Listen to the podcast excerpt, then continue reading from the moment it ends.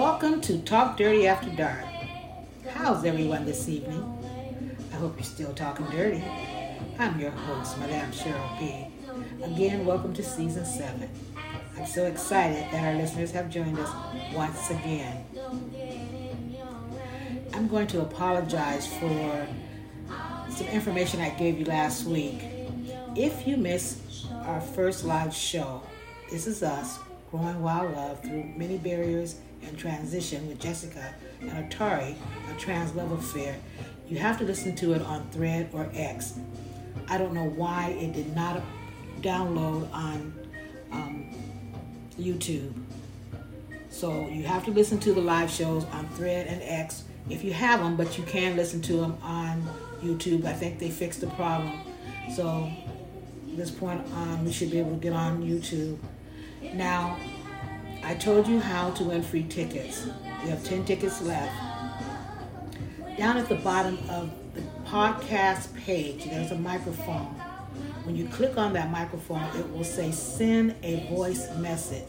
Then you will start recording. When you stop recording, then you must enter your email. It will ask you to enter your email. The email will come directly to us and we will get back to you. So wherever we are on our phones, we can see it come pop up.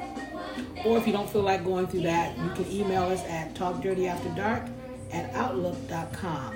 Now again, this is going to be a short show because we are trying to get ready for this party and I'm about to pull all my braids out. Now, the Zoom link is the same. Once you hit the Zoom link to join the conversation, it's going to ask you if you have a Zoom or you don't. We must launch the meeting from our end, which will allow you to get in on the conversation. Now, people who don't want to be seen can mute their Zoom and we won't see you. You can just join in the conversation. We will not allow no um, bullying. We will not allow that because we will just kick you off. But we're hoping that everybody will have a good time. Now, if you live in Seattle and you want to have fun on Halloween, come out and join our party. We're getting ready to party. When I tell you we're going to party, we're going to party. It is the third anniversary of our podcasting. And we are going to do it live that night. There's food, there's drinks, there's games, there's prizes, there's a hookah bar, a hookah room. So, once again, you can find us on our website at talkdirtyafterdark.com. You can find us on Thread and X and YouTube. It is working. So I want everybody to be safe this Halloween holiday. I will come on the show again before Halloween to make sure that all the tickets are gone or make sure you have the address um, to the party. We have a lot of new shows coming up with a lot of new exciting guests.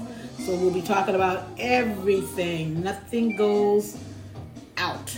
We're going to talk about everything. I mean, everything. So get ready.